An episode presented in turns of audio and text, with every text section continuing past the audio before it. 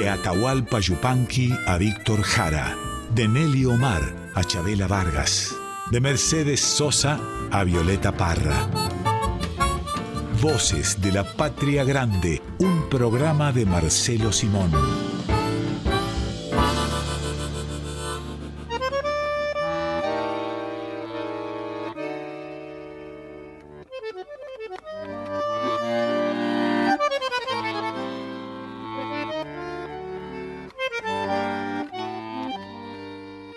Bienvenidas, bienvenidos a Voces de la Patria Grande. Comenzamos otro programa y tiene mucho que ver con la Patria Grande, porque hoy el tema del programa será la historia y la canción popular. Así que viene histórico el programa de hoy, Marcelo.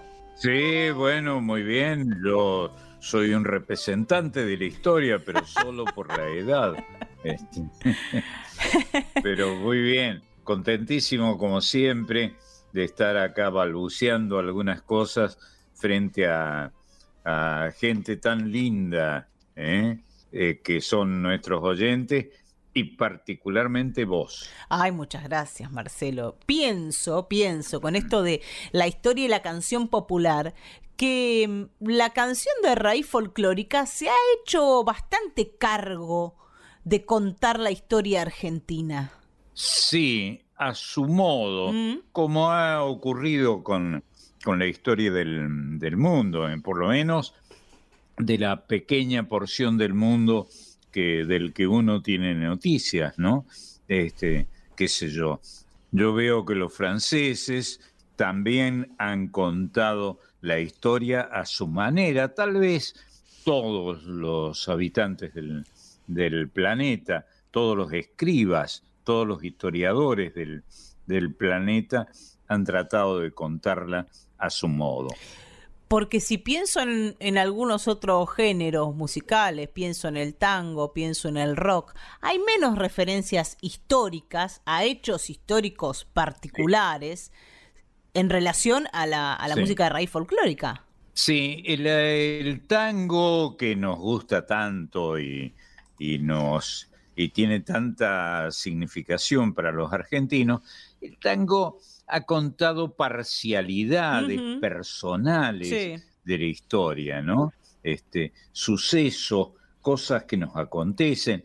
El tango ha descendido o ha ascendido a las historias personales que son siempre tan ricas, alrededor de las cuales ha nacido la, la novela en el mundo, ¿no?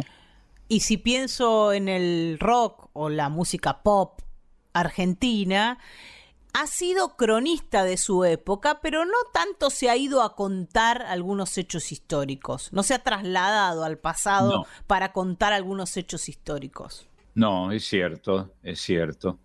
Bueno, aquí estamos, bueno, En la música de raíz folclórica sí sucede y por eso hoy tenemos un montón de canciones que hablan de personajes y de sucesos de nuestra historia.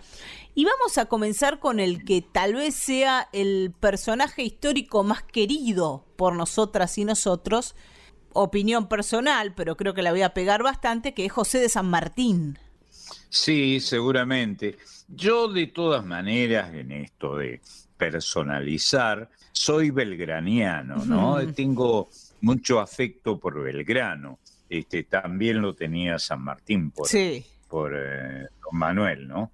Y para comenzar, vamos a invocar a José de San Martín, a este libertador no solo de la Argentina, sino de, varios pueblos de América Latina, em, en, una cueca de Hilario Cuadros, con letra de Hilario Cuadros y música de Félix Pérez Cardoso, del paraguayo. Sí, señora. Que nombra a San Martín como sembrador de libertades, propulsor de nuestro continente defensor de santísimos ideales, así comienza esta cueca que se llama San Martín y que, cuya letra escribió Hilario Cuadros. Y no solo se encarga esta cueca de, realzar eh, algunas virtudes de San Martín, sino que nombra a Fray Luis Beltrán, el cuyano, Y habla de San Martín saliendo del plumerillo y ya en la inmensa cordillera cruzó los Paramillos, por Uspallata y Picheuta, cóndor de los cuyanos, fue el ilustre americano. Es el paso de San Martín por Cuyo. Claro, sí, ahí estaban los, los famosos pasos, precisamente geográficamente hablando ahora, por donde anduvo el Libertador. Quienes van a cantar esta cueca dedicada a San Martín son los chalchaleros.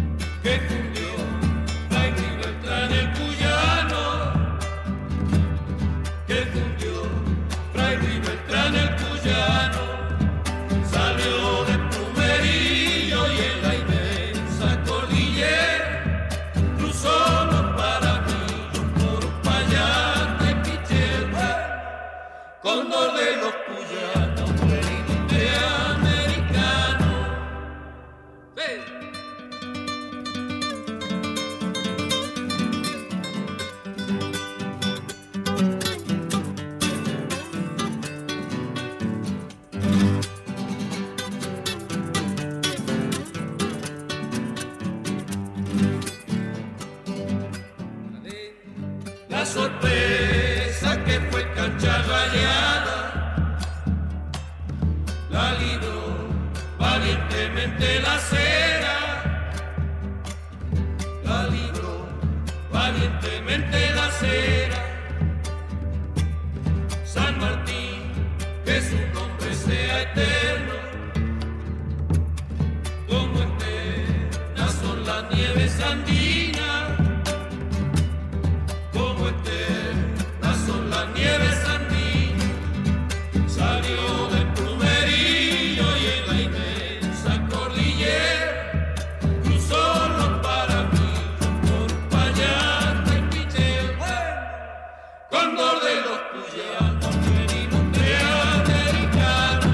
De Hilario Cuadros y Félix Pérez Cardoso por Los Chalchaleros.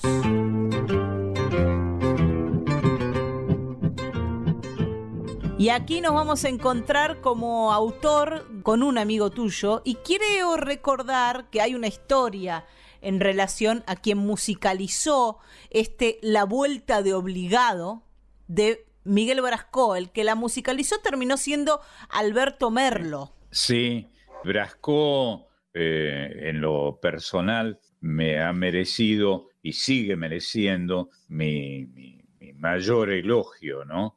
Brasco fue un gran, eh, era un ilustrador, este, eh, esa fue su, su, tarea, pero al mismo tiempo un cronista de, de, su época y un adelantado a su época, ¿no?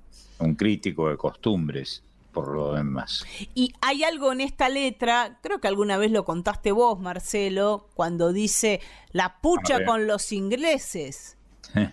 ¿No? sí, no, no, los eufemismos, ¿no? Que, que son tan clásicos de la historiografía o del lenguaje historiográfico argentino. Este, está bien, nadie dice la pucha, ¿no? Este, lo decimos tal como se debe decir, sospecho yo, aunque, aunque sea malsonante, como se afirmaba hace tiempo. Y después la remata con navegar tantos mares, venirse al cohete, sí, que tampoco decimos específicamente así. Tampoco, exacto, pensamos igual. Fuimos al mismo colegio, sin duda. La educación católica nos ha dejado así, Marcelo. Sí, es verdad, es verdad. Y es la crónica, este vuelta de obligado, de, esa gesta heroica liderada por, por Rosas frente a la escuadra anglo-francesa.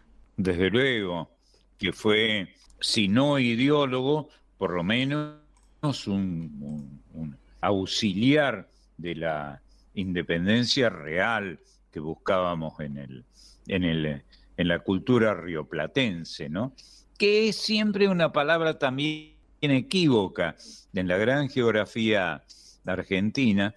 Eh, algunos de nosotros, que somos argentinos, desde luego, vocacional y natal, y, desde el punto de vista eh, de, de nuestro nacimiento, somos argentinos pero no tenemos nada que ver con el río de la Plata, curiosamente, por lo menos eh, antropológicamente, etnográficamente, digamos. Vamos a escuchar, si te parece, la versión de este, La Vuelta de Obligado que hizo Yamila Cafrune. Lindísimo, lindísimo.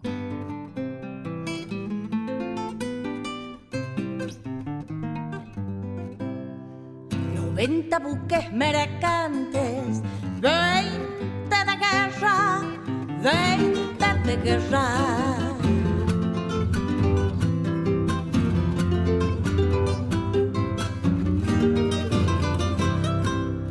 vienen pechando arriba las aguas nuestras, las aguas nuestras.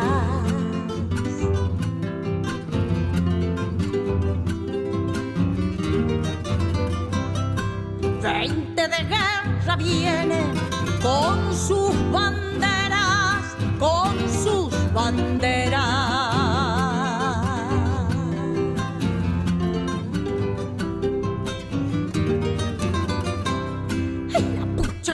Ingleses. Quien los pudiera, quien los pudiera, que los parió a los gringos, una y gran siete, en navegar tantos mares,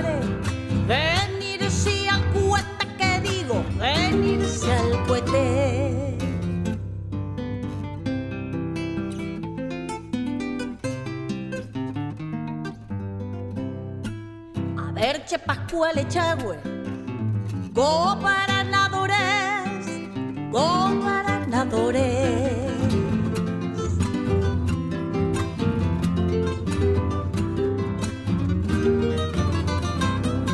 Que no pasen los franceses,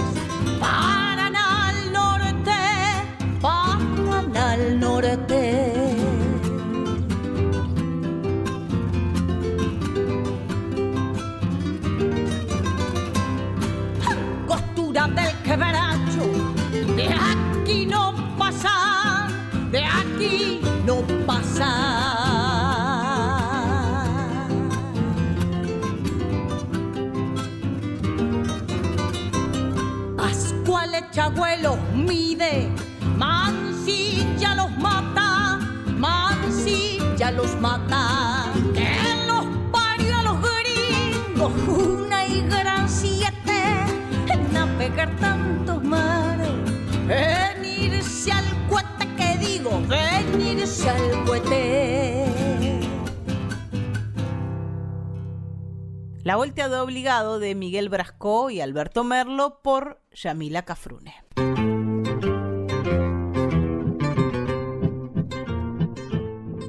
Y siguiendo con los hechos históricos que aparecen en nuestro cancionero popular, nos encontramos con la samba de Vargas en este listado que ha preparado para nosotros y nosotras Pedro Patzer, una recopilación de Andrés Chazarreta con letra de Domingo Lombardi. Claro, la samba de Vargas también ofrece un eh, panorama partido o atomizado desde el punto de vista de los este, eh, participantes en esa gesta de las luchas civiles argentinas, ¿no? Se, se, dice por ahí, Marcelo, que es la samba más antigua de la que se tenga registro musical. Sí, desde el punto de vista musical, sin duda, sin duda. Es un aire, como se decía antes, eh, suerte de cultismo, esto de aire, un aire musical que, que después fue tomada por los participantes de las luchas intestinas argentinas a favor de unos o en contra de otros, ¿no? Como es la historia de los pueblos, sin duda. Vamos a escuchar la versión de los cantores del alba de este clásico que es la samba de Vargas.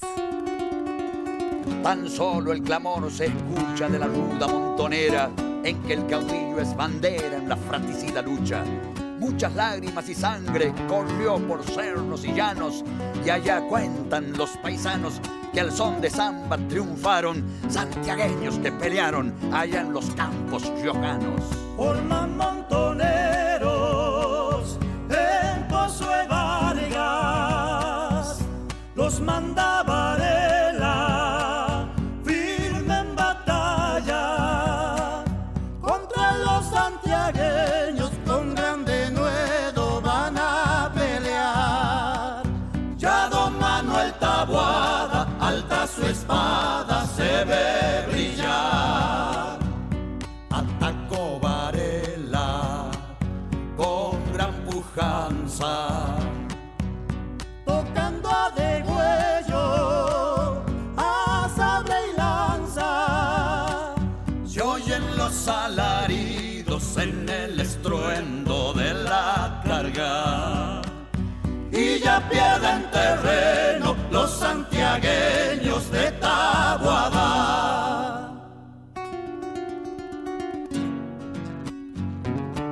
De los santiagueños que al verse ya derrotados, su jefe mandó tocar la samba para animarlos. Y cuando vibrar oyeron la música de sus pagos, volvieron cara venciendo al ejército contrario.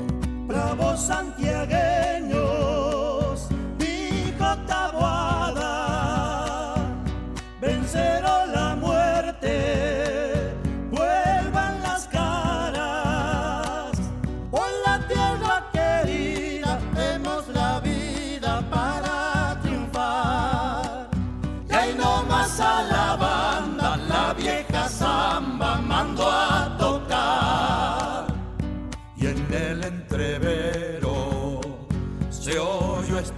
samba, llevando en sus notas ríos al alma.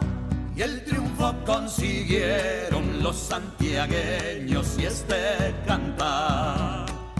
Para eterna memoria, samba de Vargas siempre será. Samba de Vargas, una recopilación de Andrés Chazarreta con letra de Domingo Lombardi por los cantores del alba. Y aquí aparecen dos nombres, nombres que aparecieron también en el cine argentino, cautivando a unas y a otros, que son Camila y Uladislao. Camila Mm. O'Gorman y Uladislao Gutiérrez. Una historia tan cruenta, tan cruel, ¿no? Digna de, lo que luego este, ocurrió para que la tomen eh, dramaturgos y hagan con ella eh, eh, una revelación notable sobre, sobre, bueno, de cómo una historia personal se convierte en un símbolo de la historia de los pueblos, ¿no? Y, y yo hacía mención a la película Camila, que es una película del año 84 que dirigió María Luisa Bember. Gran trabajo de la Bember, extraordinario, una, eh, una opinión personal, ¿no? A, a mí es una de las, de la historia del, del cine que he alcanzado a ver con mi edad, que es importante, tengo suficientes años como para haber visto mucho, pero es una de las cinco obras eh, que más me han impresionado, ¿no? Obras reales que, narran un episodio verdadero y, los, eh, ver, los verdaderos episodios desde el punto de vista cronológico de los, de los pueblos a veces están invadidos, como conviene que sea, por historias personales. Y este es el caso, ¿no? Exactamente. Susupe Coraro e Imanol Arias y Héctor Alterio, los actores que recordamos de esta película, que tiene un guion de María Luisa Benberg, de Beda do Campo Feijó y de Juan Bautista Estañaro. Es el guion. Uno de los más grandes trabajos que ha gestado la cinematografía argentina. Y que cuenta la historia de esta mujer, esta joven, que se enamora de un cura jesuita y se escapa con él. Extraordinario, extraordinario, extraordinario tema dramático para un país católico como el, el de la Argentina, como es la Argentina, nuestra tierra, donde a veces el tema de la, de la iglesia es muy preocupante, es urticante, ¿no? Eh, hay que tratarlo con mucho cuidado, pero la Bember hizo un trabajo extraordinario allí. Que además es, un tema de la vida cotidiana, pero que, tuvo gran repercusión política en la época también. Mm. Encuentro acá que en 1848 Domingo Faustino Sarmiento escribió ha llegado al extremo la horrible corrupción de costumbres bajo la tiranía espantosa del Calígula del Plata, que los impíos y sacrílegos sacerdotes de Buenos Aires huyen con las niñas de la mejor sociedad, sin que el sátrapa infame adopte medida alguna contra estas monstruosas inmoralidades. El sátrapa infame. Sí. Qué bueno. Los enfrentamientos ideológicos que ha producido la historia de cualquier pueblo, en este caso el de los argentinos, ¿no? Este, el sátrapa era Rosas. Fue, claro, fue una historia que, sirvió también para pegarle a Rosas, políticamente. Claro, claro. Historia que cuentan en una canción el, historiador, periodista y compañero de, de esta radio, Pacho O'Donnell, y Antonio Tarragorros. Lindísimo. La vamos a escuchar eh, por ellos dos, por Pacho y por Antonio, Camila y Uladislao.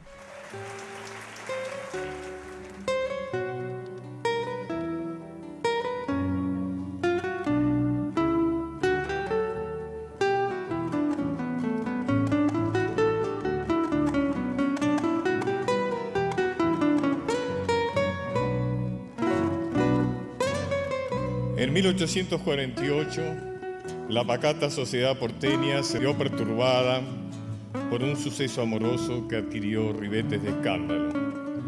Una joven de la alta sociedad, Camila Gorman, se enamoró de un cura, Uladislao Gutiérrez, y decididos a todo por su amor huyeron de Buenos Aires con destino desconocido.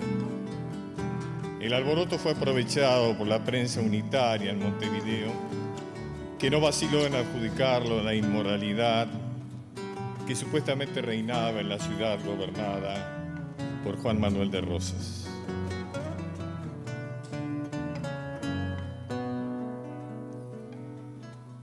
Por amar nos enseñas, Camila niña, no te frenan sotanas ni lo que digan, y tu amor por el cura nos ilumina. Los mediocres murmuran y Dios sonríe. Los fusiles le apuntan y ordenan fuego. La pasión no se muere, vive en Camila. Uladislao el deseo, fuerza salvaje. El dolor nos enseña que aquí es el cielo a la huella Camila que con tu sangre florecida de amores canto la huella. Los prófugos son detectados al cabo de cuatro meses regenteando una escuelita en Goya, Corrientes. Camila y Vladislao son detenidos y remitidos engrillados a Buenos Aires. Los más destacados juristas, entre ellos Dalmacio Vélez consultados por Rosas, presionan por la aplicación de la drástica legislación vigente. Tampoco faltará el petitorio de las autoridades eclesiásticas de subido tono que exige una pena ejemplar. Así lo escribió años después el restaurador a su yerno Terrero. Todas las primeras personas del clero me hablaron o escribieron sobre ese atrevido crimen y la urgente necesidad de un ejemplar castigo para prevenir otros escándalos semejantes o parecidos. Yo creía lo mismo. Y siendo mía la responsabilidad, ordené la ejecución. Esta carta llevaba fecha del 6 de marzo de 1877, 11 días antes de su muerte en su destierro de Southampton, lo que muestra que la historia de Camila y Vladislao, fusilados en santos lugares hacía ya 30 años, perturbó a Rosas hasta el final de sus días.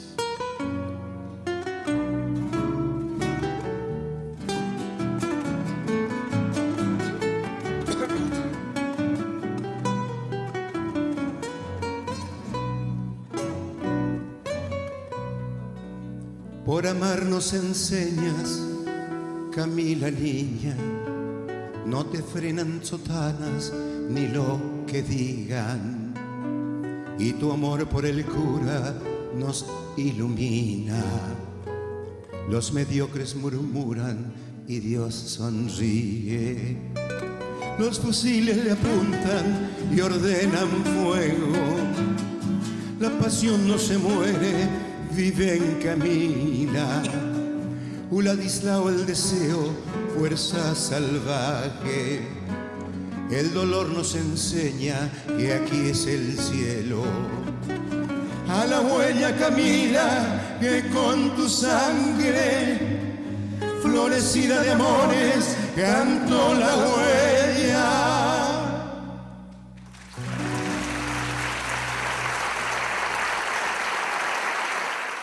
Camila Yuladislao de y por Pacho Donel y Antonio Tarragorros.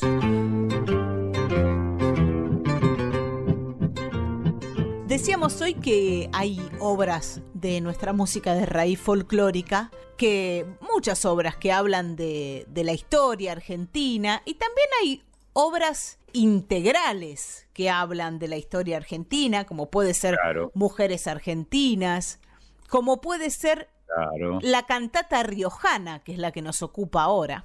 Ah, qué lindo, qué lindo. Bueno, porque además La Rioja, no solo con su dramaturgia, para decirlo este, sectorizadamente, sino en su espíritu interno, ha sido protagonista de grandes historias desgarradoras en la historia de nuestro pueblo. Y, esta cantata riojana con música de Ramón Navarro y con poemas de Héctor David Gatica. Sí, un gran poeta de aquella zona. Sí, sí, un enorme poeta Gatica. Canta en, subgéneros de La Rioja y de la zona a la historia riojana a las madres aborígenes, al reparto del agua, al canto popular, al éxodo, a los creadores. Sí, este, eh, me demoro eh, solo un instante en lo que acabas de decir. El reparto del agua mm. es vital en la historia de La Rioja. La Rioja, una provincia tan deliciosa, tan, tan notablemente eh, atractiva y seductora, para quienes nos hemos asomado alguna vez a ese, a ese sitio de la tonada esdrújula, ¿no? Mm. Tiene en este sector de su historia algo de lo más rico que puede ofrecer la, este, la Argentina, ¿no? La historia de un pueblo extraordinariamente identificado con su tierra de antigua sed. Hablabas del reparto del agua que dice, así era el gobierno de esta amada ciudad, unos pocos con el agua del mando, el resto con un turno nomás. Y es que gobernar no es cosa para todos. Hay que tener un apellido, un naranjal y además estar de turno con el agua y el manantial. Y sí, el, régimen del reparto de agua obligaban a estar de turno, ¿eh? a, vigilar mucho el turno del agua, cuando le tocaba a uno saciar la sed si uno vivía en La Rioja. Lo que vamos a escuchar es la oda a los caudillos. Bárbaro. Aparece ahí la figura, el nombre de, de Facundo Quiroga, por supuesto. Claro, claro. Si a mí me dieran a elegir, cosa que por suerte no se les por suerte para la historia argentina no se les ha ocurrido, yo elegiría La Rioja como un gran, la gran geografía dramática de la escena nacional. Empieza con Facundo Quiroga, sigue con el Chacho, esta oda a los caudillos, que forma parte de una de las obras integrales de, la historia de nuestra música de raíz folclórica, que en alguna época, Marcelo, fue una tendencia, ¿no? Hacer este tipo de obras. Sí, claro. Fue un atractivo que se despertó después de mucho silencio, porque eh, la historiografía nacional abundó en consideraciones de altar, de glorificación para personajes que no, no merecían estar glorificados. Y apareció el revisionismo, tiempos en los que el joven Félix Luna comenzó a escribir con otros colegas suyos y nos asomamos los argentinos a una visión de la historia que no, no aparecía en los textos de lectura o de estudio de los, de los colegios, de las escuelas, que estaban habituados a una historiografía liberal, ¿no? Totalmente, aparece en la, en la canción, aparece esa reivindicación en la canción, ¿no? Sí, es verdad. Vamos a, a escuchar tal lo prometido, la oda a los caudillos. otra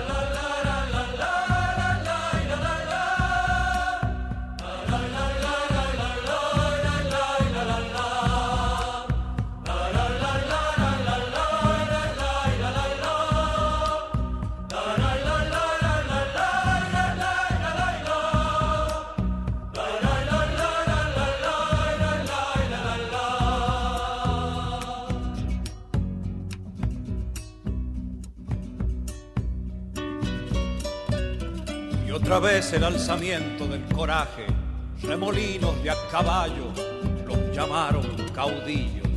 Será porque andaban con el pueblo y el poder en las montas, nunca quietos, siempre en pie de guerra, desalojados de la paz. Solo en algún campamento de su sueño los sorprendió el amor. Nueve provincias son suyas, mi general si el pueblo no quiere ser federal.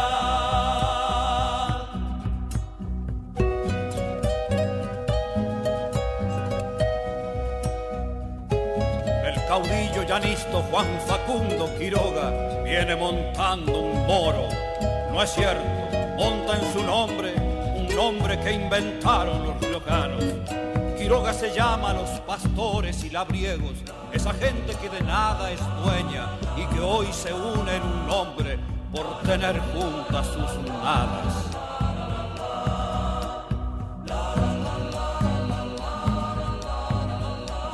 Juan Facundo Quiroga, general de los miedos, parte desde los llanos rumbo a las boleadoras, leguas apasionadas pisa el potro por comarcas feudales que temen sus patillas macho ese Quiroga que lo parió. Se viene solo y parece tiene un montón. Don Facundo, si usted quiere, le cambiamos la tablada por sus vientos federales. Don Tigre de los Llanos, acá tiene una bala. Se la manda la historia, repártala en su gente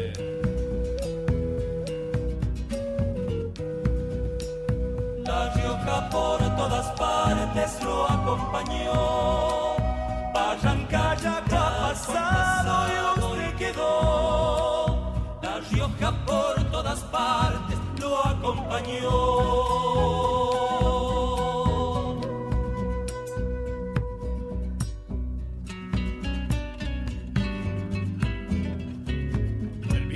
Sacude un nuevo nombre, se lo buscó en los llanos y lo lleva repartiendo a la marchanda.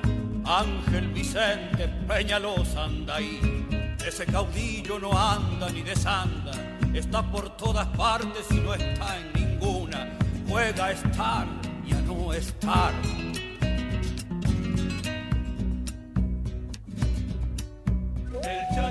Puso en el viento su corazón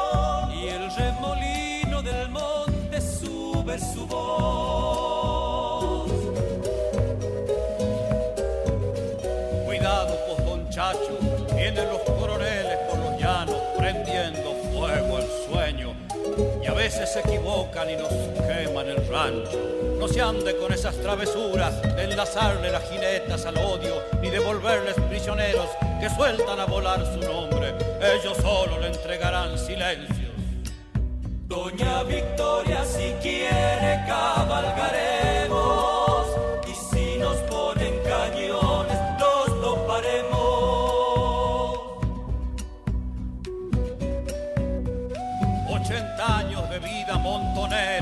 defendiendo a La Rioja es más que suficiente para quedarse en las vidalas.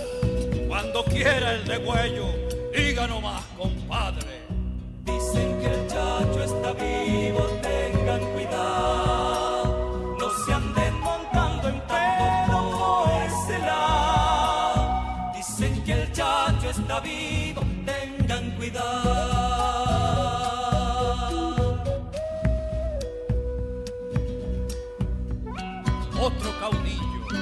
Ejército y proclama, es Felipe Varela, con voz de ley y afán americano. Nadie queda sin rienda, se hace coscoja el valle, todo muy bien planeado, menos la falta de agua, menos el sol riojano, a terminar con ellos en el pozo de Vargas. No hay ser así, mientras haya riojanos, habrá caudillos.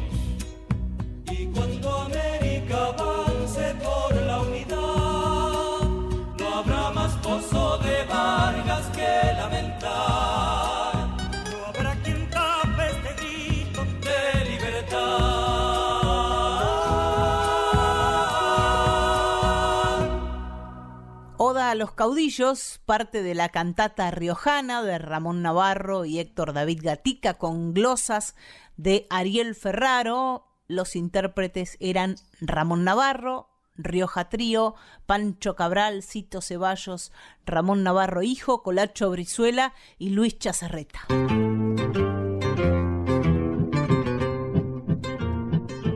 Y fue un- una, gran, eh, eh, una gran obra y, y un gran descubrimiento para muchos argentinos habituados a una historiografía insistentemente liberal como aquella que nos sojuzgaba, vayan por mi cuenta, estas denominaciones, ¿no? Estos verbos, la historiografía liberal, de la que por suerte terminamos librándonos, en todo caso, gracias a historiadores como los que acaban de ser mencionados, y Falucho Luna, Félix Luna, que este, riojano por adopción, él era de Buenos Aires en realidad, eh, pero eh, se enamoró del revisionismo y tomó el lugar de sus ancestros riojanos, los ancestros de los, los mayores de, de Félix Luna. Seguimos con estas canciones que hablan de nuestra historia, la historia y la canción popular. Y ahora vamos con tu preferido, con Manuel Belgrano, que hoy, hoy mencionabas, Marcelo, Sí. tu preferencia por Manuel Belgrano, que me gustaría saber los motivos. ¿Qué te fascina del personaje? Bueno, dos cosas. Primero, eh, los ataques que, que se han eh, turbios, Mm. eh, mojigatos, imbéciles que ha tenido Belgrano. Algunas alguna se han mascullado sobre la, capacidad varonil, viril de, Belgrano, una miseria humana, ¿no? Incomprensible. Eso es lo que más me, me lleva a hacer esta perorata reivindicativa de la figura de, Belgrano. Y luego su propia figura, caramba, un, un héroe extraordinario, extraordinario, este, que escribía además muy bien. Que además se tuvo que hacer a sí mismo como, como hombre de las armas, como hombre de la táctica, de la estrategia, de la guerra, porque no venía de ese palo, porque era abogado no tenía nada que ver con, con eso, su, su, su educación, su, su, forma, la forma en que, en que se armó intelectualmente para dar la pelea por lo que amaba, como, como muchos eh, argentinos de la época y, y, que le sucedieron, que era la libertad de esta tierra, ¿no? En el año 2020, el, el gobierno argentino, el Estado argentino, decidió celebrar el año belgraniano, porque se conmemoraban 250 años del nacimiento y 200 años del fallecimiento del general Manuel Belgrano. En ese contexto, Bruno Arias, el jugenio, hizo una canción que es la que vamos a escuchar ahora, que se llama De nombre Manuel Belgrano. A ver. Ahí vamos.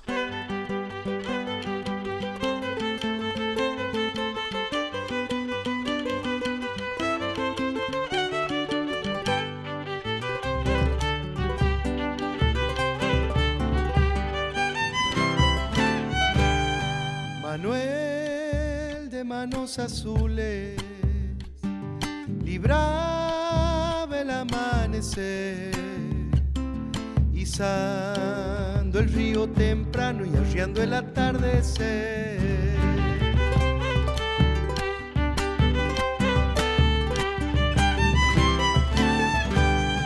Levantando la bandera a orillas del Paraná, se vio flamear en el viento un grito de libertad.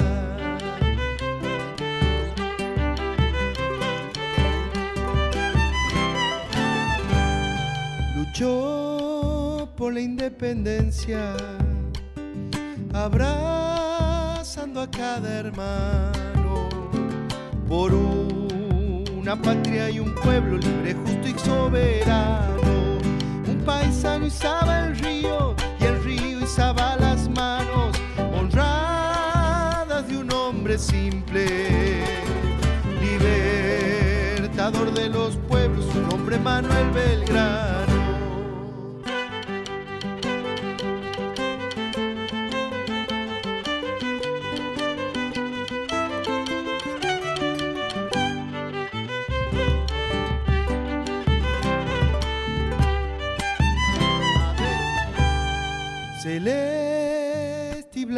Su puño, sigue escribiendo en el tiempo, corriendo al igual que un río por las orillas del pueblo.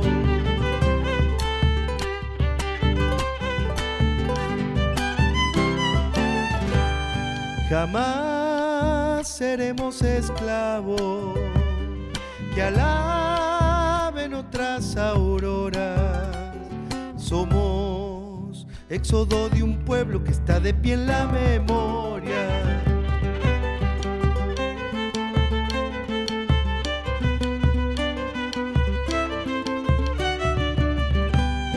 Dicen que se ha muerto pobre, pero vive en cada escuela, flameando en lo alto, creando nuestra bandera.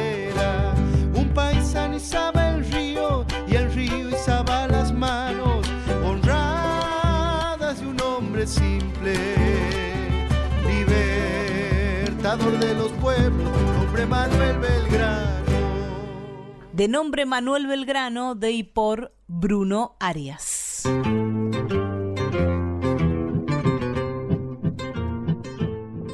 Seguimos en este Voces de la Patria Grande, celebrando nuestra historia, recorriendo nuestra historia también a través de las canciones de raíz folclórica. Y viene ahora una obra de León Benarós y Agustín Carabajal que se llama Señora Macacha Güemes. Eh, León Benarós, a quien conocí, traté mucho tiempo, yo trabajaba en la además de la radio, como hacemos todos en la Argentina, con un solo trabajo no nos alcanza.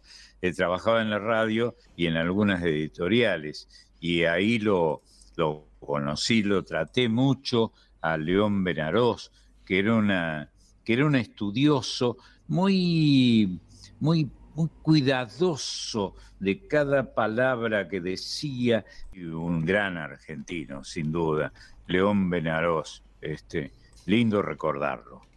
Nacido en Villa Mercedes, Marcelo Benarós. Sí, sí, sí, sí, es cierto, es cierto. Pero fue un escritor eh, muy dedicado a los temas históricos, revisionistas. Este Benarós, lindo tipo. En este caso se asomó a la historia de María Magdalena Damasa Güemes de Tejada, que pasó a la historia ah, como Macacha Güemes. Macacha.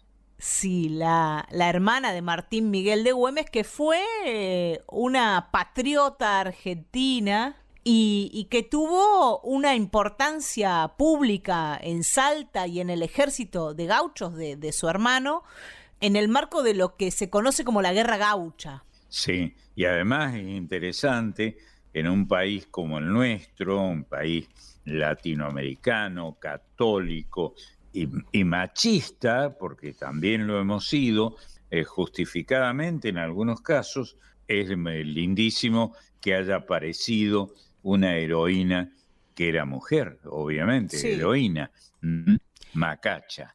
Mujer y heroína, esta es la canción que la celebra. Señora Macacha Güemes, hermana de nuestro general Martín Miguel de Güemes, que suene nomás chacarera para ustedes.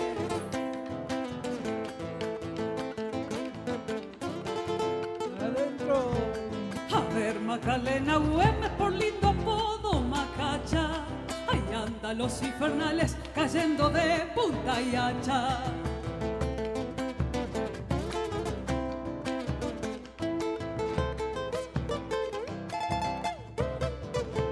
Señora Macacha Güemes, ambas de su hermano, cuando luchó por los libres, que supo darle una mano.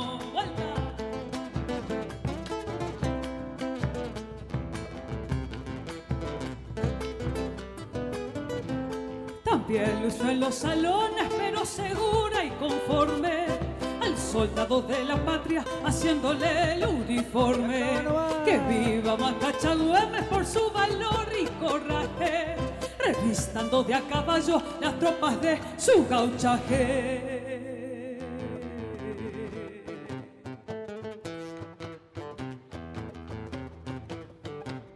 Por más mujeres en los escenarios, dedicado para todas las mujeres de Salta y del país.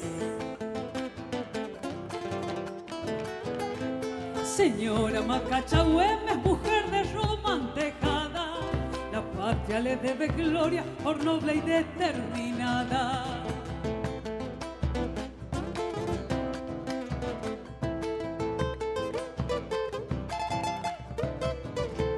Bien haiga la chacarera de aquella dama manteniéndose en el triunfo, creciéndose en la derrota. Última, señores.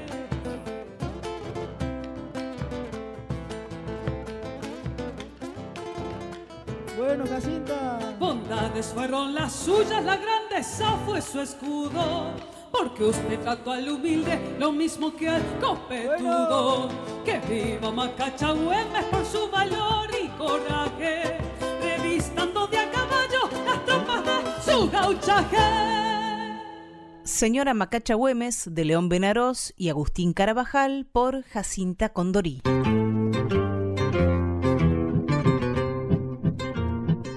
Seguimos en Voces de la Patria Grande este domingo con estas canciones que nos hacen recorrer nuestra historia y ya hemos hablado de Rosas, de don Juan Manuel de Rosas hace un rato nomás, por lo que escribía Sarmiento sobre él. Y Rosas es uno de los personajes históricos, Marcelo, que, que más parte las aguas.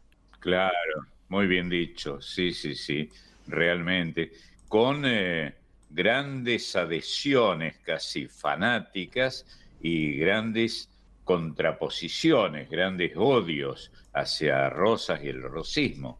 Eso es lo que ha mostrado, sobre todo en un periodo eh, eh, anterior de nuestra historia, es lo que ha mostrado la, la psiquis, la opinión este, argentina, ¿no? Pero en fin, aquí estamos para, para visitar alguno de esos momentos. Y también lo que dijo la, historia oficial, que podríamos decir que es la historia mitrista, en el caso de, nuestra historia, el relato de nuestra historia. sí, muy bien dicho, seguro. Y, la opinión de la, de la historiografía mitrista era tan equívoca, aunque seria y responsable, en cierto modo, como la opinión de Mitre en muchas otras cosas eh, de la historia argentina, ¿no? Y aparece em, mucho tiempo después los revisionistas y sobre todo José María Rosa para claro. volver a contar la historia y en muchos casos para reivindicar a Juan Manuel de Rosas. Así es, así es había grandes debates públicos que se hacían en algunos foros. Yo recuerdo alguno de ellos hace tiempo, cuando ustedes casi no habían nacido, eh, que enfrentaban a, a Rimoldi Fraga, no sé si se acuerdan ustedes, con, este, con eh, opinólogos de otra naturaleza. Había mucha pasión y mucho fervor y muchos muchas adhesiones, algunas de las cuales eran por lo menos equívocas. Y también el, peronismo tiene eh, parte de responsabilidad en haber rescatado la figura de, Rosas y, y, de haber empezado a contar la historia de otra manera, porque hasta el momento Rosas era un tirano. Sí, claro, claro, absolutamente, absolutamente. Y, y el revisionismo eh, costó instalarse y se instaló con fervor y con, eh, eh, con entusiasmos este, y a veces con opiniones un poco disparatadas, ¿no? con toda la seriedad que merecen los opinólogos. Igual qué lindo momento, Marcelo. Em, pienso en esto que, hablamos de, del revisionismo y pienso también en alguna otra época de la Argentina que a vos te tocó vivir bien eh, y, ser parte de eso, de los grandes debates públicos eh, que se daban muchas veces a través de los medios de comunicación. Un intelectual le contestaba a otro, un historiador decía una cosa y otro le contestaba en el mismo medio la semana siguiente. Sí, y era, estaban este, teñidos por un fervor en cierto modo sospechoso sospechosa la verdades que se esgrimían. Había más que verdades, había fervor, ¿no? Opiniones contundentes. Y entonces Rosas era un héroe o un tirano, no había nada en el medio, ¿no? Hasta que el revisionismo comenzó a hacer eh, una relectura en general de, de lo que se había escrito y más o menos nos acercamos, como cualquier país civilizado lo hubiera hecho, a la verdad histórica. Y ahí aparece esa colección de libros rojos de historia de José María Rosa, dirigida por José María Rosa, porque escriben otros, no terminan escribiendo otros, otros autores también. Es cierto. Bueno, pero acá estamos para echarle un vistazo a esas opiniones y a, ese fervor, en definitiva, por esta Argentina eh, fervorosa, si se permite la redundancia, que nos ha permitido revisar los textos. La canción que vamos a escuchar ahora es una canción que canta loas a la gesta de Juan Manuel de Rosas. Se llama A Don Juan Manuel. La va a cantar Jorge Cafrune. Seguro. Cafrune era un grandote que, que, él mismo era un revisionista con información o sin ella, ¿no? Un, eh, un gran cantor un ídolo extraordinario y un opinólogo también en, contra de, las, de, las, de los fervores este, oficializados, ¿no? Y que también eh, tenía una fascinación por la historia argentina, porque Cafrune muere, todavía no está eh, dilucidado, ni creo que, que, vaya a dilucidarse si muere o es asesinado, en el acto de llevar tierra de Boulogne-sur-Mer a la tierra donde nació José de San Martín, Ayapeyú. Sí, es verdad. O sea, en ese acto de reivindicación histórica, él muere. Sí, claro, claro. Sí. Todavía yo no tengo claro, como tantos, este, cómo fue esa muerte, ¿no? Eh, eh, en fin, la justicia no ha dicho nada al respecto o no no ha dicho que haya sido un asesinato, pero muchos miramos con sospecha ese episodio, ¿no? Pero a, lo que iba es que es que la historia no le pasaba de costado, esto que decías vos, ¿no? Él era un, un fanatizado por la historia y por nuestros héroes. Era Cafrune, que, que fue un cantor tradicional del norte argentino que integró los cantores de la Alba o las voces del Guaira, esos grupos que aparecieron en, la década, en la rica década del 60, que es cierto, muy rica época. Ahora, las opiniones que se esgrimían ahí con, con un entusiasmo a veces casi feroz, no estaban demasiado autenticados, autenticadas por la, la verdad histórica pero mostraban el fervor que tenemos los argentinos por nuestra propia naturaleza, o si lo preferís, por nuestra historia. Le va a cantar el turco Jorge Cafrune, tu amigo Marcelo, a don Juan Manuel de Rosas. Sí, sí. Era un tipo maravilloso el turco.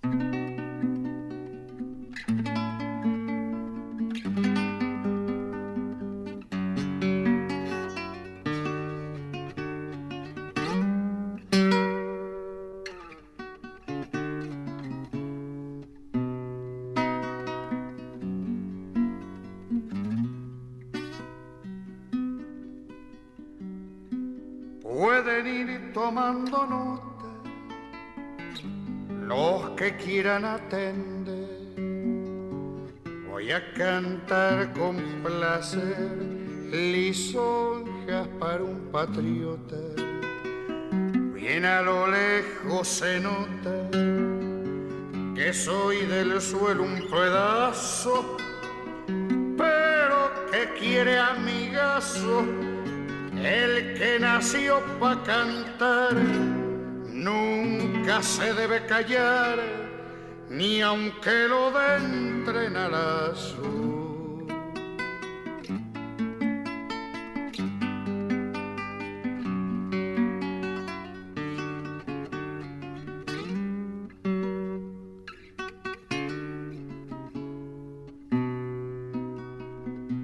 Fue brigadier general, fue una llama precursora, fue claridad de la aurora y de la nacionalidad fue caudillo colosal en las luchas del desierto.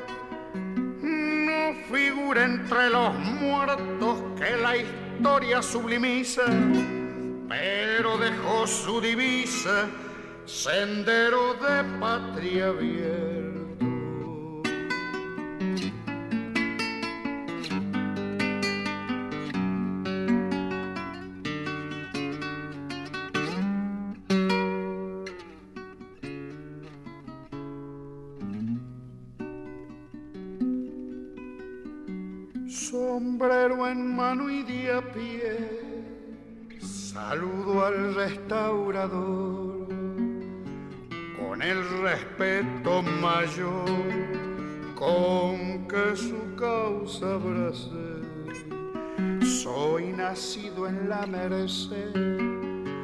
Federal sin vuelta de hoja, alzo la divisa roja pendón del argentinismo, emblema de patriotismo y libro de limpia foja.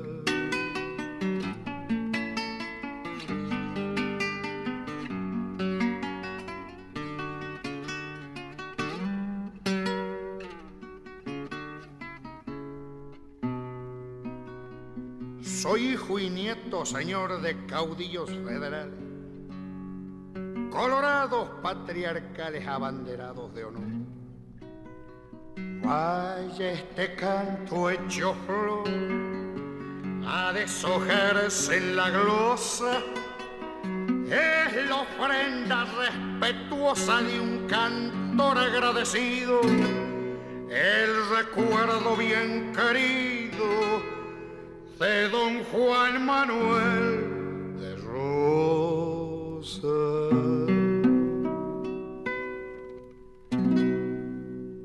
a don Juan Manuel de Armando Gerandi y Eduardo Andrade por Jorge Cafrune.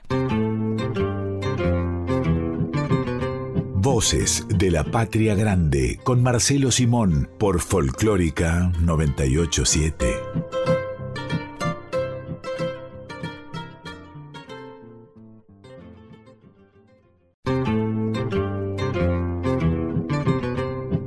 Voces de la Patria Grande con Marcelo Simón por Folclórica 987. Seguimos compartiendo este Voces de la Patria Grande dedicado a personajes y sucesos de nuestra historia. Y mm, vos, Marcelo, ponías la atención hace un rato o, o remarcabas que pocas son las mujeres heroínas que aparecen, por lo menos reflejadas en los textos históricos y por supuesto en las canciones es difícil encontrarlas. Hablábamos hace un rato de Macachagüemes, por ejemplo. Claro, claro. Pero ha habido algunas, es cierto, el caso de Macacha es, este, es significativo eh, y hay algunos otros, ¿no? Pero como, como todos sabemos, eh, las mujeres no han sido muy reivindicadas del todo en la historiografía argentina, ¿no? Y fuera de ella tampoco, digamos la verdad, ha sido un esfuerzo de ustedes, un esfuerzo personal de cada una de las mujeres para que se las advierta, para que todos advirtamos cuánto nos importan y cuánto han significado en nuestra vida, en el amor y fuera de él, en la historia digamos, de una vez. Y el revisionismo en ese sentido se redita, se refresca todos los días.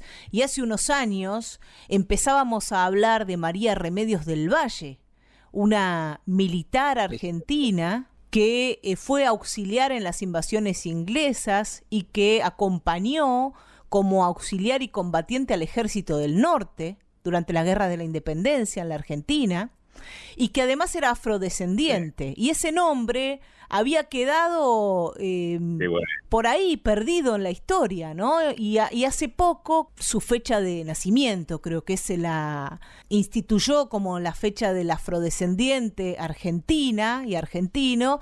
Empezamos a hablar de María Remedios del Valle, por ejemplo. Sí, a propósito de lo que has dicho con meridiana claridad para que veas que te escucho con atención, es bueno que se busque eh, denodadamente el papel que han tenido, el rol que han cubierto las mujeres en nuestra historia, ¿no? Que, que ha sido muy amplio y frecuentemente muy heroico, además de ser, además de que todos las amamos, ¿no? Todos venimos de una mujer y hacia ella vamos. Otra de las mujeres que aparece en la historia y en el cancionero, y es la que ahora nos ocupará, es la Peñalosa, a la que le va a cantar Alberto Merlo. Ah, qué bueno, qué bueno. Pues Merlo es un caso muy interesante. Eh, se ocupó durante mucho tiempo de cantar en general todo el repertorio folclórico que fuera posible. Y luego terminó, terminó virando hacia la surería, digamos, este, Alberto Merlo. Y es la Peñalosa, Ana Victoria Romero de Orihuela y Herrera, o Victoria Romero, la mujer, la, esposa del Chacho, Sí. También en sí misma una combatiente, una revolucionaria, una militar argentina. Sí, acá hubo, eh, nadie lo recuerda ya, pero hubo un personaje, un cantor riojano, que la reivindicaba y que decía, todos queríamos escuchar en las mesas de, de la reunión, en las mesas de la peña, de cuando éramos muy jóvenes, todos queríamos escuchar a Chito Ceballos, mm. que de él hablo, hablando de doña Victoria Romero, con esa tonada esdrújula y dulcísima, reivindicando esta mujer patriótica que tuvo, patriota que dio la Argentina. En el año 1861, la Peñalosa, Victoria Romero, acompañó a su marido, al Chacho y a los caudillos Felipe Varela y Ricardo López Jordán en la batalla de Pavón, que sería eh, una, una victoria segura para ellos, pero traicionados fueron en ese momento por justo José de Urquiza, que retiró la artillería y la infantería y terminó en un empate, digamos, entre comillas. Está bien mujer que, que fue a, luchar a la par de los hombres de la época. Y esto es decir un montón para la época de la que estamos hablando, de los años 1860 y pico. Sí, sí, sí.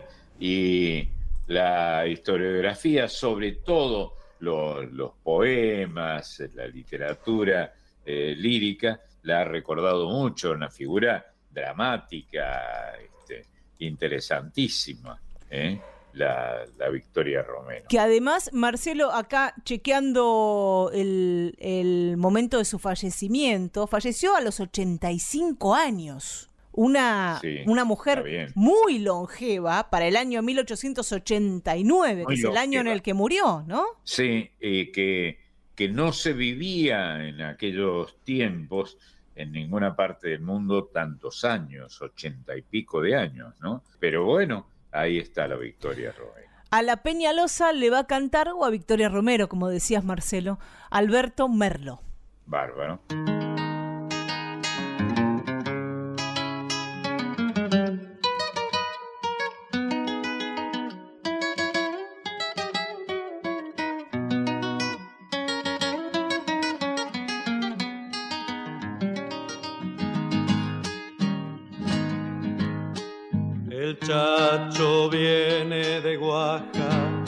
Cortando caminos por el arenal. Madrugando llegará tras de galopar, silbando vidalas al amanecer. Madrugando llegará tras de galopar, silbando vidalas al amanecer. La flor de Tama se lleva Victoria Romero le enciende el querer. Y al anochecer su bien le brinda el amor, puñado de estrellas que cubre a los dos.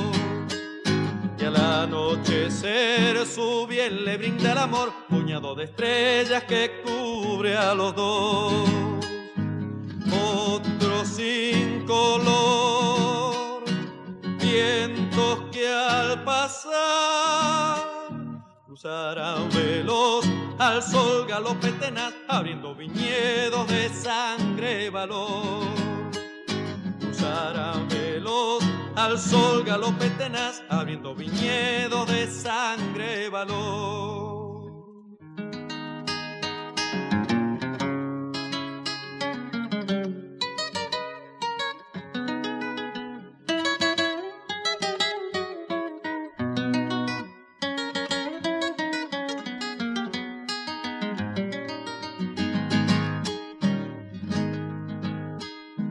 Cerros bajan al llano, la sombra y los soles los hacen juntar. Y el chacho al mirar se ve lejano el amor, durmiendo su lanza en Chile y de a pie. Y el chacho al mirar se ve lejano el amor, durmiendo su lanza en Chile y de a pie.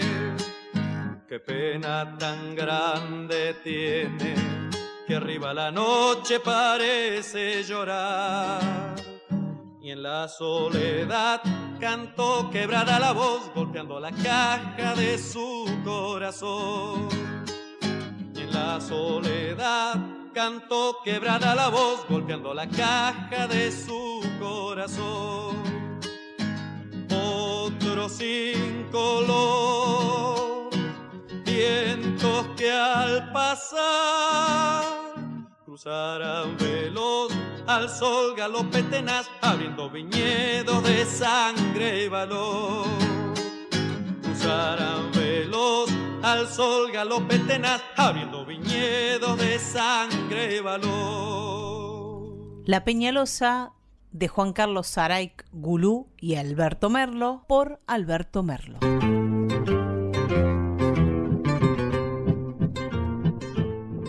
Ha llegado el momento en Voces de la Patria Grande de recibirlos a ellos y a ellas, a esos chiquitos y esas chiquitas que cuando se les cuenta la historia empiezan a preguntar por qué esto, por qué lo otro, y cómo era tal, y cómo era aquella. Bueno, para contener todo ese cúmulo de preguntas y de curiosidad está aquí Marisa Ruibal. ¿Cómo andás, Mari? Hola, ¿cómo andan, queridos amigos? Siempre llego con una sonrisa. Ustedes me abren la puerta, pero no entro así nomás. Entro con una sonrisa dibujada porque tus presentaciones, Marian, me hacen entrar más feliz que nunca. Y nosotros felices de recibirte. acá estamos. Gracias, gracias, porque es como una reunión una reunión familiar, viste que uno cuando entra a la casa de un amigo, de un, familiar, está feliz. Bueno, yo me siento así cuando llego a Voces de la Patria Grande todos los domingos y como vos siempre bien decís, yo no vengo sola. Entonces, vengo acompañada con estos peques que nos llenan el corazón de alegría y siempre con libros abajo del brazo. Escuchamos buena música, pero siempre traigo unos libros abajo del brazo. Así que si tienen ganas, tomen nota porque traigo varios títulos, pero solamente una autora. La autora es María Inés Falconi, es una autora, una escritora que a mí me gusta mucho. Ella es docente, escritora, guionista de cine, directora de teatro. Publicó muchas obras de literatura infantil y juvenil. Yo con ustedes ya había hablado de un libro que se llama El secreto del tanque de agua 1, que cuenta la historia del 25 de mayo de 1810. Brevemente les hago un resumen. Son dos hermanos, Lucas y Rocío, que están jugando en el techo de la casa de la abuela. Rocío se trepa al tanque de agua y se cae adentro. Lucas, el hermano, intenta sacarla, pero se termina cayendo también. Y cada vez que eso sucede, viajan a distintos lugares y viven distintas aventuras. La que yo les conté como les dije, es del 25 de mayo de 1810. Y a través de este viaje que hacen estos hermanos por el tanque de agua de la casa de la abuela, surgen las historias El secreto del tanque del agua 2, que se llama A Rosario sin escalas, que habla de la creación de la bandera, El secreto del tanque de agua 3, que se llama Tucumán era una fiesta, que se refiere a la declaración de la independencia, y también Marina y Falcón escribió Un valiente bajo la mesa que cuenta la historia de San Martín. Así que ya con este resumen ustedes se dan una idea que los libros de Marinés van por un lado que a todos los docentes y papás nos van a gustar mucho. Pero hoy en particular traigo un libro que se llama La Dama Blanca. La autora es Marina Falcón y las ilustraciones son de Rodrigo Folgueira. Este libro es para chicos entre 8 y 10 años en adelante. Muy chiquititos, no. ¿Y saben por qué no? Porque es la historia de Felicitas Guerrero reversionada como una novela juvenil. Nos vamos a encontrar con que hay un juego entre el presente, el pasado, hay una trama llena de misterio, pero también hay amor. Por una parte tenemos la historia que transcurre en Buenos Aires, pero de 1871. Ahí vamos a conocer a Amelia, que está a punto de cumplir 15 años. Los preparativos de la fiesta, Amelia se le van complicando un poquitito porque era un momento muy difícil que se vivía en ese momento por la epidemia de la fiebre amarilla. Pero ella, que estaba muy ocupada con todos los preparativos, aprovechaba y se distraía también con un vecino, Giuseppe, un inmigrante italiano muy simpático que vivía a la vuelta de la casa de Amelia en un conventillo. Y cada vez que pasaba por la puerta de su casa, le regalaba piruetas. Pero si venimos un poquitito más cerca en el tiempo, nos vamos a encontrar con una historia que transcurre en el Buenos Aires actual, y ahí vamos a conocer a, a otros dos personajes, a Pablo y a Emma, que se preparan para ir a la fiesta de 15 de una compañera del colegio. Amelia y Giuseppe, en el año 1871, Pablo y Emma en el Buenos Aires actual. Con el estilo que caracteriza a Marina Falconi, que utiliza el ingenio, mucho humor, mucha sensibilidad y tomando historias nuestras, como les estuve contando recién, vamos a poder disfrutar de esta historia inspirada en la leyenda de Felicitas Guerrero. Una historia de encuentros, desencuentros, amores fallidos y amores inmortales. Yo los invito a que hagan una recorrida por los libros de Marina Falconi van a ver que los van a poder disfrutar. Y como les dije, este libro en particular es para chicos más grandes. Los que les nombré primero pueden ser para nivel inicial, para primer grado, pero ella nos presenta un abanico de opciones magnífico. ¿Y como hago todos los domingos, antes de despedirme de este rinconcito en el que nos dejan entrar a las infancias y a mí, me voy con una canción, con una canción que forma parte de un disco que es una belleza, es una perlita, porque son canciones escritas y compuestas por una dupla maravillosa, una dupla que nosotros conocemos muy bien, que son Waldo Belloso y Zulema Alcayaga. Los grandes, Waldo Belloso y Zulema Alcayaga, ellos eh, grabaron dos discos para las infancias, canciones para argentinitos, folclore para chicos, volumen 1 del año 2001, volumen 2 del año 2006. Y en estos discos participan Yamila Cafrune, El Paz Martínez, Ramona Galarza, Tamara Castro, Gerardo López, Antonio Tarragó Nancy Ábalos, Mónica Bram, entre tantos grandes artistas de nuestro folclore. Yo elegí una de estas canciones. La intérprete es Laura Albarracín. Y la canción se llama Mercedes, Niña Mercedes. Como se imaginarán, es una canción que va dirigida a Merceditas, a la hija de San Martín, y en la que también se hace referencia a las máximas que San Martín le escribió a su hija Merceditas. Es una dulzura esta canción. Les recuerdo, los autores Waldo Belloso, Zulema Malcayaga, este tema Mercedes, Niña Mercedes, forma parte del volumen 2 de esta colección que yo les nombré, Canciones para Argentinitos, Folclore para Chicos, y los dejo disfrutando de esta canción. Nos encontramos el próximo domingo cuando volvamos a divertirnos en Voces de la Patria Grande. Les mando un beso enorme y que tengan una hermosa semana. El abrazo es para Marisa Rival, que ha pasado por Voces de la Patria Grande.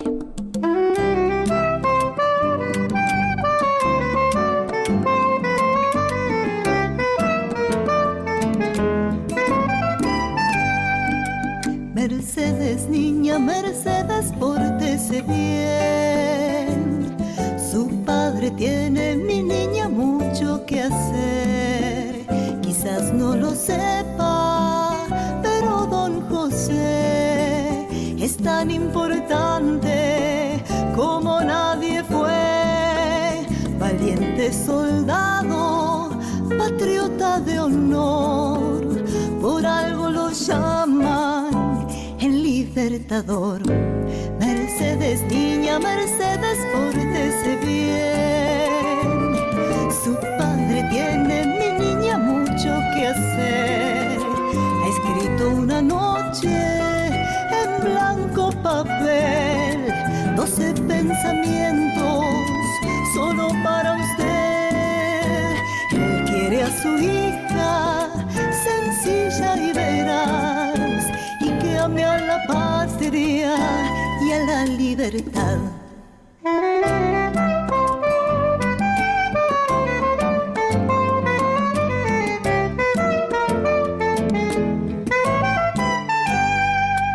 Mercedes, niña, Mercedes, pórtese bien. Su padre tiene, mi niña, mucho que hacer.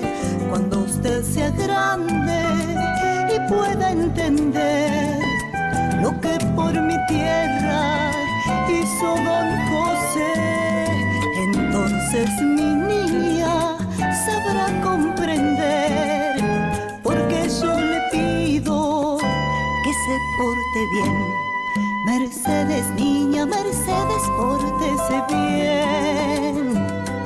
Su padre tiene, mi niña, mucho que hacer. Mercedes, niña, Mercedes, pórtese bien. Su padre tiene, mi niña, mucho que hacer.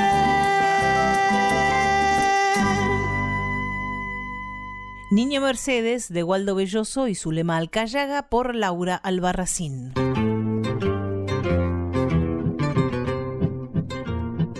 Siguiendo con las mujeres independentistas, vamos a, ir ahora primero a, hablar de, una de las estas obras históricas y estas obras integrales que tuvieron su lugar en la historia de la música popular argentina, hace un rato la cantata riojana, ahora mujeres argentinas. Y digo, hablando de mujeres independentistas, se cae sobre nuestras cabezas el nombre de Juana Zurduy. Seguro, seguro. Una, una, mujer combatiente también, patriota del Alto Perú, que luchó en las guerras de la independencia hispanoamericanas. Es un lindo nombre este del Alto Perú, como se le ha llamado siempre a esa región, digamos, del norte de la Argentina. El Alto Perú es, como vos sabés, Bolivia, en realidad era eso, solo que Bolivia, país que homenajea la memoria de Bolívar, ¿eh? con toda justicia, eh, pero eh, el Alto Perú era Bolivia. Maravilloso país hermano, este, tan lleno de folclore, tan lleno de hallazgos, este, tan lleno de poesía y de música.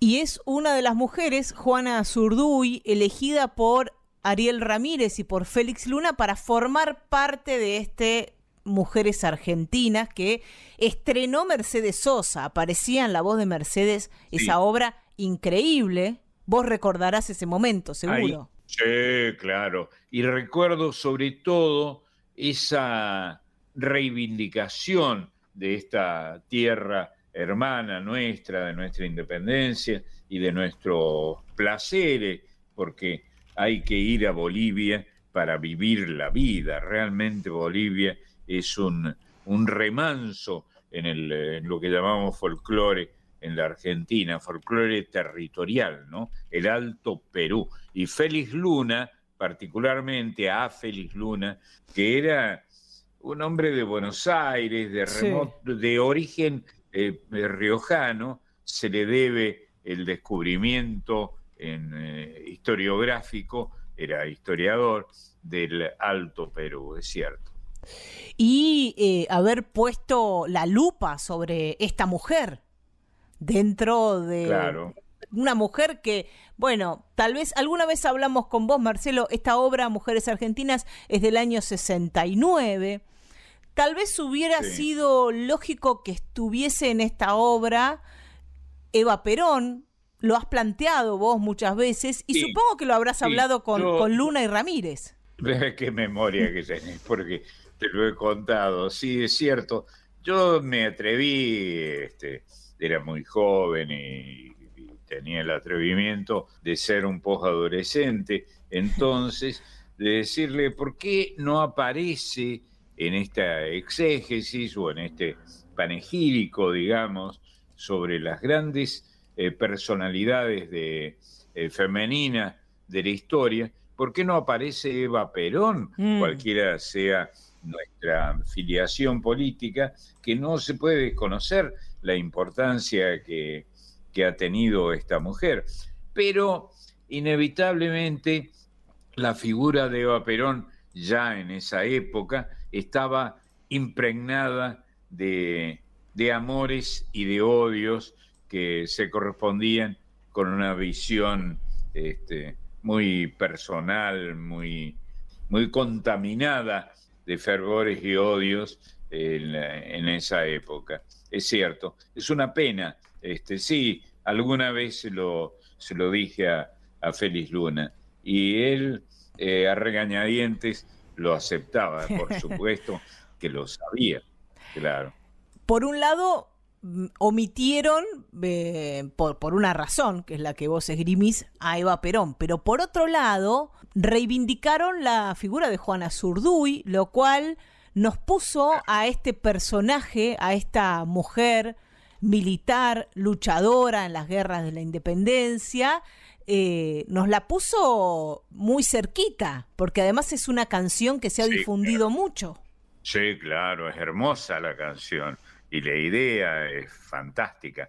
Pero está claro, una cosa es Juana Zurduy, una figura notable, pero que no tenía proximidad histórica con nuestras generaciones, y otra cosa es Eva Perón.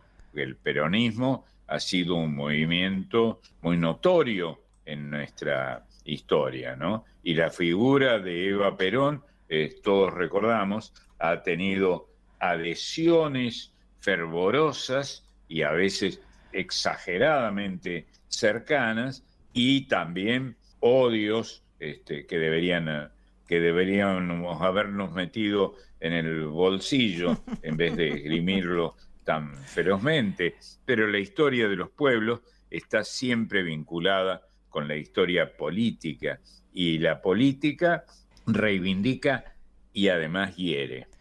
Estaría muy fresca en ese año 69 la grieta, no se le llamaba grieta todavía, pero bueno, ese el peronismo y el antiperonismo y esa y esa lucha que llega hasta hasta estos días. Claro, sí, los años de odio que se han vivido y la llamada revolución libertadora que aconteció en 1955 con la toma del poder y con prohibiciones, con denuestos y con elogios tan exagerados y tan injustos a veces como suele ser la visión demasiado próxima de la historia en nuestro país. Volviendo a Juana Zurduy, quien va a cantar esta obra que forma parte de Mujeres Argentinas, es Patricia Sosa. Bárbaro.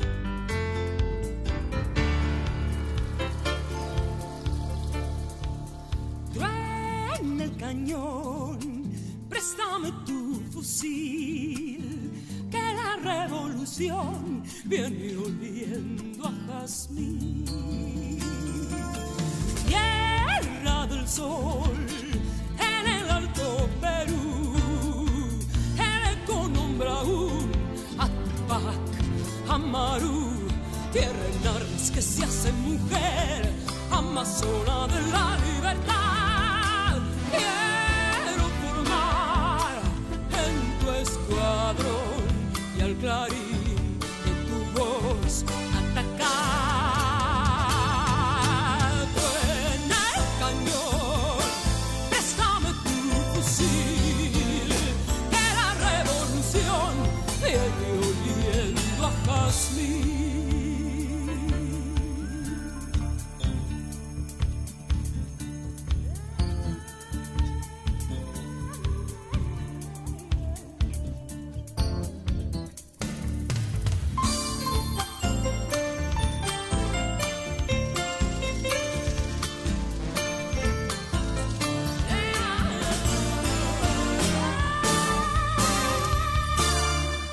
Juana Zurduy de Ariel Ramírez y Félix Luna por Patricia Sosa. Si te parece, Marcelo, vamos a presentar a los compañeros y las compañeras que hacen Voces de la Patria Grande. No aparecemos en la historia argentina, pero algo estamos haciendo. Seguro, seguro, seguro. Y que somos de esta tierra tampoco hay duda. Y que la amamos, en que hablar. Bueno, decime. El ideólogo de este programa, quien propone cada, cada domingo una temática y una musicalización, es Pedro Patzer. Seguro, a quien le agradecemos tanto eh, el inteligente aporte que hace cada vez que ganamos el aire. Marisa Rival acaba de pasar con la columna de las infancias y además es la productora de este espacio. Tenemos también a nuestro equipo artístico técnico, ahí está el Tano Salvatori, quien se ocupa de convertir esta grabación que hacemos en un programa de radio, porque, volvamos a decirlo, este programa se emite grabado, Así que también aprovechamos para pasarles las coordenadas para que se comuniquen con nosotras y nosotros. Es a través de las redes sociales. Nos buscan en Instagram y Facebook como Voces de la Patria Grande y ahí no solo Marisa les va a adelantar todas las semanas cuál es la temática de cada domingo, sino que también compartimos otros materiales y recibimos sus comentarios, sus críticas, lo que quieran. ¿eh? No vamos a censurar nada, todo lo recibimos ahí en, en las redes sociales. Y por otro lado tenemos a nuestro consultor permanente, que es el sabio de este equipo, Máximo Vargas. No sé si lo conoces, Marcelo. Sí, sí, lo conozco. Y conozco la tierra en la que nació y donde están sus ancestros, la Quiaca, maravillosa. Digamos el otro sabio, porque el sabio es el que acaba de hablar, Marcelo Simón, pero bueno, tenemos dos sabios aquí en, esta, en este programa, por suerte. Yo soy inocente, no me, no me pongan en ese paredón y apunten. Seguimos con esta, esta musicalización que tiene que ver con sucesos de nuestra historia y estuvimos recorriendo algunos sucesos mm, bastante lejanos en nuestra historia. Este es bastante más cercano. El que pensó esta canción y el que, y el que la escribió y, y, la va a cantar es Damián Lemes, que es un músico, eh, compositor entrerriano, que nos va a cantar sí. la historia del fusilador. Así se llama esta canción. Y esta canción cuenta la historia del asesinato del Che Guevara en Bolivia, en la ¿Seguro? higuera. Sí, claro, claro. Y un episodio que conmovió al mundo, ¿no? Bueno, la figura del, del Che fue lo suficientemente fuerte como para que esa conmoción resultara visible, claramente. Año 1967, el Che Guevara formaba parte del, del, gobierno de la Revolución Cubana, una vez que triunfó la revolución. Él era uno de los funcionarios de gobierno, pero no contento con eso, quiere seguir haciendo no, la revolución. Claro. Sí. Por ejemplo, se fue a África en un momento. Es cierto, es cierto. Es cierto, porque tenían ahí, tenía él la teoría de que había que hacer la revolución en todas partes, para decirlo rápidamente y no citarlo del todo bien, ¿no? Pero hacer la revolución permanente, esa era la idea del Che y pagó con su vida esta, esta idea que desde luego terminó matándolo. Fue el 9 de octubre de 1967 cuando es apresado primero, lo encuentran y luego es rematado ahí por, por, el ejército boliviano, en La Higuera, como decíamos, en Bolivia. Y pienso, Marcelo, hoy hablábamos de Eva Perón y pienso en el Che Guevara. Hay una apropiación de estos dos personajes por culturas muy distintas a la nuestra y muy distintas a eh, los lugares donde estos dos personajes de la historia, estas dos personas fundamentales de la historia, hicieron su cambio político, su abrupto cambio político, los dos, el Che en Cuba y, Evita aquí en la Argentina. Pero hay una apropiación eh, de Hollywood, de mm, no sé, de, diría como del espectáculo internacional de estos dos personajes como íconos. Es muy inteligente lo que estás diciendo, es cierto, porque este eh, curioso, asmático, eh, eh, caminador de la revolución que fue Ernesto Guevara, se erigió como el gran personaje de América Latina que levantada en armas, ¿no? Sublevada. Fue el, eh, creo, como argentino, creo que ha sido uno de los argentinos más notables o más notorios, como prefieran, de, la, de nuestra historia.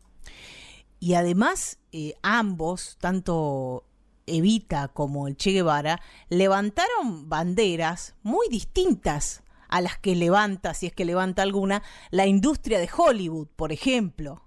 Es cierto, es cierto. y terminan siendo íconos, eh, aparecen en películas, aparecen sus rostros en, eh, musicales, grandes musicales de Broadway.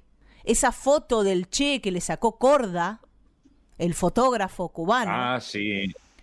Que se convierte en un ícono, ¿no? En una, en una pintada, en un stencil, en, en un póster. Claro. Y luego, eh, de, a partir del flash de la foto, este, los dibujantes y los pintores que imitaron lo que veían en esa, en esa foto, ¿no? Fantástico. Además que es una foto, eh, no recuerdo exactamente, pero creo recordarlo bastante bien, que le saca corda al Che en los funerales de Camilo Cienfuegos. El Che se asoma y, es un recorte de una foto, no es un retrato. Esa foto tan famosa del Che Guevara es un recorte de una foto donde él está mirando con, un gesto serio, con un gesto poderoso, con una mirada que, parece que, pasa de largo las paredes, eh, pero no está posando. Qué bárbaro. Estaba en una ¿eh? situación pública. Qué notable. Qué bien, qué bien que lo has dicho. Muy bien. Sí, fue así. La canción que vamos a escuchar se llama El Fusilador, como decíamos, Damián Lemes, el entrerriano, es su autor y es quien va a cantar y va a recitar Ramón Ayala, que detengámonos un poquito acá. Ramón Ayala conoció al Che. Sí. Ramón Ayala viajó a un encuentro que hizo el Partido Comunista en Cuba, ahí conoció al Che y em, Cuenta Ramón que el Che le dijo que cantaba sus canciones en Sierra Maestra. ¿Creer o reventar, Marcelo? Claro. No, seguro, seguro, porque el Che era eh, conocida la, historia de que el Che era muy aficionado al folclore argentino y que veía en estos aires de la, de la tierra, con buena poesía y a veces de personas escritas por personas que frecuentemente no tenían la ideología del, Che Guevara, ¿no? Y, bueno, ahí está todo lo que escribió Félix Luna y de Ean de, Mais, como eh, bien dicho, eh, sin, eh, sin patinar como he hecho yo, dice la, expresión popular. El Che Guevara, mira vos a dónde vinimos a parar. ¿A dónde hemos ido a parar, Marcelo? La, la historia del final, del dramático final de Ernesto Che Guevara, la vamos a escuchar en esta canción que se llama El Fusilador. Cuando la siesta, el sopor de la selva lo cubre todo. El aula sola, ya toda la América quedóse afuera. Olor a miedo, la pólvora que estalla abrió sus ojos.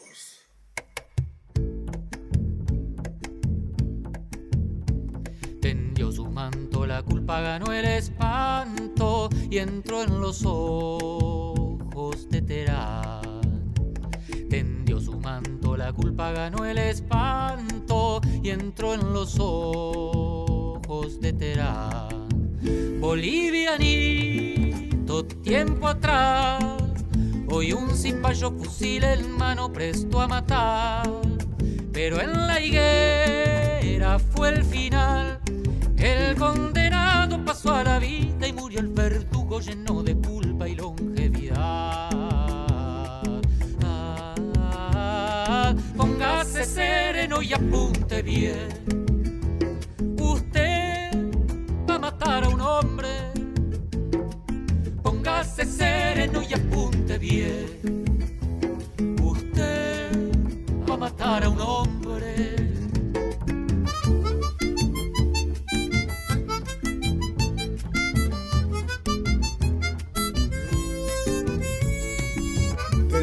Su manto la culpa, ganó el espanto y entró en los ojos de Terán.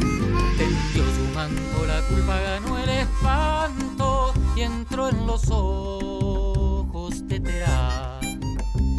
Tendió su manto, la culpa ganó el espanto y entró en los ojos de Terán. Mancha de tiza, pizarrón, charco de sangre, piso de tierra donde cayó. Quien dio su vida y la entregó hasta por la vida de su propio fusilador que es tembladeral de sudor y alcohol. Póngase sereno y apunte bien.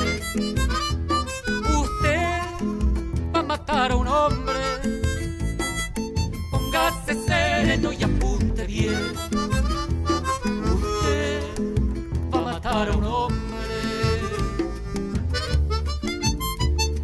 Jala el gatillo, ya comienza el tormento de su destino. Carne en el suelo y la mirada viva de un hombre muerto. La selva muda de pronto suelta el eco de aquel disparo.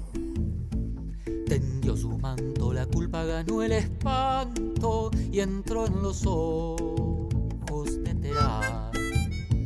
Tendió su manto, la culpa ganó el espanto y entró en los ojos de Terán. Póngase sereno y apunte bien.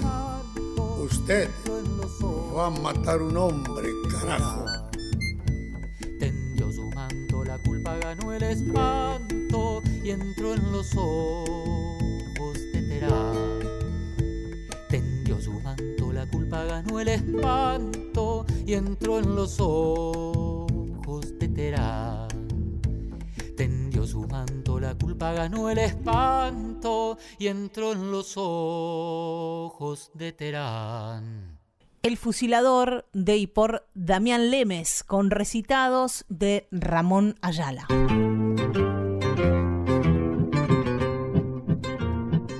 Seguimos en Voces de la Patria Grande compartiendo historias de nuestra historia, canciones que hablan de nuestra historia y también viniendo mucho más aquí y rescatando la figura de un intelectual, historiador, que se encargó también de revisar algunos sucesos fundamentales de nuestra historia, la agrupación Arbolito nos va a traer Osvaldo, un homenaje a Osvaldo Bayer. Ah, qué bueno, qué bueno. Osvaldo Bayer es una de las figuras eh, historiográficas, para decirlo de alguna manera, más importantes que ha tenido la Argentina. Y, y, él es el encargado, por ejemplo, de contar la historia de la Patagonia trágica y que luego se convirtió en una película llamada La Patagonia Rebelde y que puso también a la mano de, de, de, toda la sociedad argentina uno de los hechos más cruentos de nuestra historia. Sí, con fusilamientos incluidos eh, y bueno, y con, eh, con la, la necesidad de tomar el poder por fuera de los órganos responsables o civilizados, ¿no? De cierto. Y además poniendo en relieve algunas historias que son accesorias de esa historia de, de la Patagonia trágica, que es, por ejemplo, bueno, la bueno. rebelión de las putas de San Julián, conocido Sí, que también es un como... episodio Sí, maravilloso, sí. maravilloso. Contalo, contalo porque es, es una genialidad. Conocido también como la revuelta de la catalana, porque cinco mujeres... Ah, no me, no me acordaba de ese nombre. Sí, cinco mujeres prostitutas no quisieron tener relaciones sexuales o no atender, no quisieron atender como clientes a los soldados responsables de los fusilamientos de los obreros que participaron en las huelgas de 1920 y 1922. La huelga de, del 20 o las huelgas que estás refiriendo tuvieron una gran gravitación. Se llegó, llegó hasta la prensa el, el tema de esas movilizaciones o esas, esos movimientos, ¿no? Y de golpe eh, la gran, eh, eh, la gran repercusión se logró en esos lugares donde atienden o atendían las chicas eh, dedicadas a la prostitución, en un lugar donde la prostitución, hay que eh, eh, decirlo con cuidado a esto, era casi inevitable, digamos, ¿no? Lugar, lugar donde trabajaban los hombres solos, no en la Patagonia de aquellos años, que, y que desde luego estaban atendidos por a cambio de, de uno de una paga por las este, prostitutas. Quien rescató esta heroica historia y muchas más fue, es Osvaldo Bayer. A él le canta la agrupación Arbolito.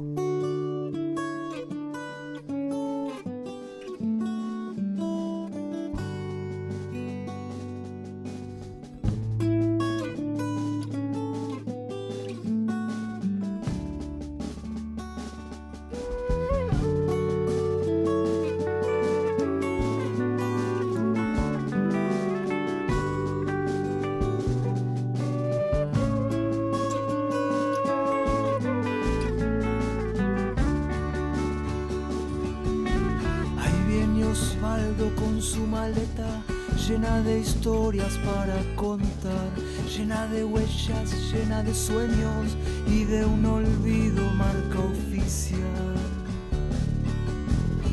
Cuántas cosas que se saben por vos, cuántas cosas que se saben por vos. En su casita llena de libros, la puerta abierta de par par.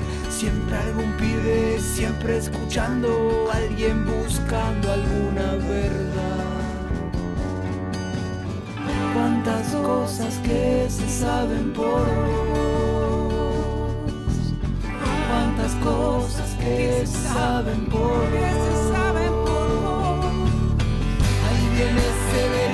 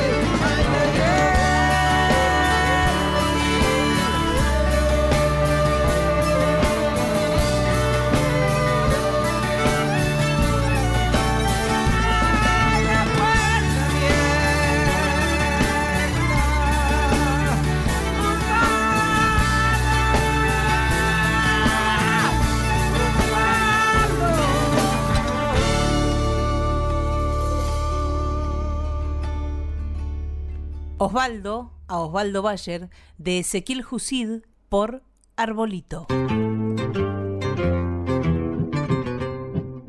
Nos vamos y nos reencontramos el domingo que viene a las 12 del mediodía para volver a abrir esta casa de voces de la Patria Grande. Marcelo, un gran abrazo y hasta el domingo que viene.